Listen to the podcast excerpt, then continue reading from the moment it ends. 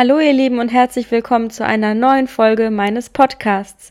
Mein Name ist Jenny und ich sorge dafür, dass sich euer Deutsch im Nu, also ganz schnell, verbessert. Übrigens habe ich auch eine Website, bei der ihr Transkripte zu allen Folgen dieses Podcasts finden könnt. Dort gibt es, ähm, wie gesagt, Transkripte, also die Texte von allem, das ich sage, mit ein paar Verbesserungen, nicht Verbesserungen, mit ein paar Erklärungen zu besonders schwierigen Wörtern. Gestern war der Tag der Kinder, also widme ich die heutige Folge einem ganz besonderen Kind, und zwar Letizia Hahn.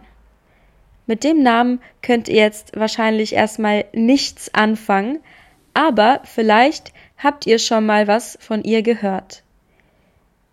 Sie ist nämlich ein sogenanntes Wunderkind. Ihr könnt euch mit Sicherheit schon vorstellen, was ein Wunderkind ist, oder? Ich gebe euch mal einen ganz bekannten Namen. Wolfgang Amadeus Mozart. Über ihn werde ich mit Sicherheit auch noch mal eine Folge machen. Was ist das Besondere an ihm? Naja, er hat als Kleinkind schon Lieder komponiert, und so schnell gespielt, wie es nicht mal Konzertpianisten mit 50 Jahren schaffen. Heute soll es aber um Letizia gehen. Auch sie ist, genau wie Mozart, Komponistin und Pianistin. Sie ist 2003 geboren, also ist sie heute genau 20 Jahre alt. Ich glaube, ihr Geburtstag war auch in diesem Monat. Beginnen wir mal in ihrer frühen Kindheit. Mit zwei Jahren begann sie Klavier zu spielen. Während die meisten anderen Kinder mit sechs Jahren eingeschult wurden, ging sie bereits mit vier zur Schule. Das müsst ihr euch vorstellen. In dem Alter schaffen es manche Kinder nicht mal alleine auf Toilette zu gehen. Das war's aber noch nicht denn sie hat auch noch vier Klassen übersprungen. Das heißt, dass sie mit fünf Jahren dann wahrscheinlich schon in die fünfte Klasse ging. Also waren ihre Klassenkameraden mit elf, so fünf oder sechs Jahre älter als sie.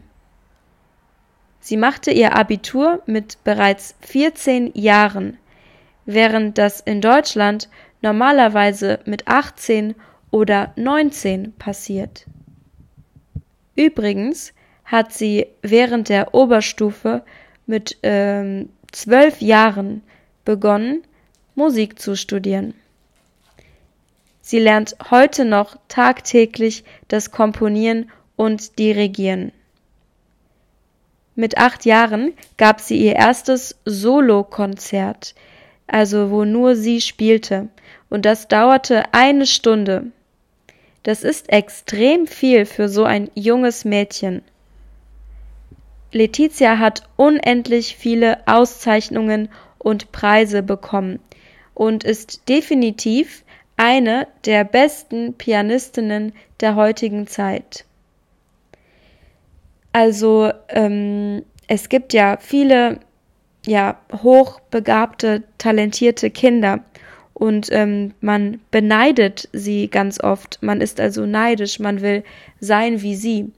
Ähm, das finde ich aber schwierig, denn ähm, jedes Kind braucht eine Kindheit und wenn man so früh schon wie ein erwachsener Mensch ist, kann das auch nicht zu 100 Prozent gut für oder gesund für die Psyche sein. Also ähm, Letizia hat auch Freizeit, unternimmt auch Dinge und ähm, engagiert sich vor allem ehrenamtlich, also sie hilft Menschen. Ähm, aber ich denke, dass ich persönlich nicht gerne ein ähm, hochtalentiertes Kind hätte. Denn ähm, meiner Meinung nach hat das Kind dann immer das Gefühl, äh, ja, nicht schlauer, aber vielleicht reifer oder mehr erwachsen, also erwachsener als ähm, die anderen Kinder in dem Alter zu sein. Und ich denke, dass sowas wie Spielen oder so vielleicht nicht so leicht für solche talentierten Kinder sind. Genau. Ähm, aber trotzdem ist es ja ein großes Wunder, wenn man so intelligent wie sie ist. Ich glaube, sie hat einen IQ von 145. Also das ist wirklich unvorstellbar. Und ähm, sie macht ganz tolle Musik. Könnt ihr euch ja mal auf YouTube anschauen. Und genau, es gibt, wie gesagt, viele solcher Kinder auf der Welt. Und ähm, das ist sehr interessant, sie auch mal so kennenzulernen. Also, ihr Lieben, das war's dann auch schon mit der heutigen Folge. Die ging jetzt nicht so lang, aber ich glaube, ihr konntet euch ein gutes Bild von Letizia machen. Schreibt mir gerne hier im Podcast in die Kommentare, falls ihr Ideen oder so für andere Folgen habt. Ähm, das mache ich dann sehr, sehr gerne. Und ähm, genau, dann bedanke ich mich fürs Zuhören und verabschiede mich bis zu einer nächsten Folge von Alles in Butter. Macht's gut.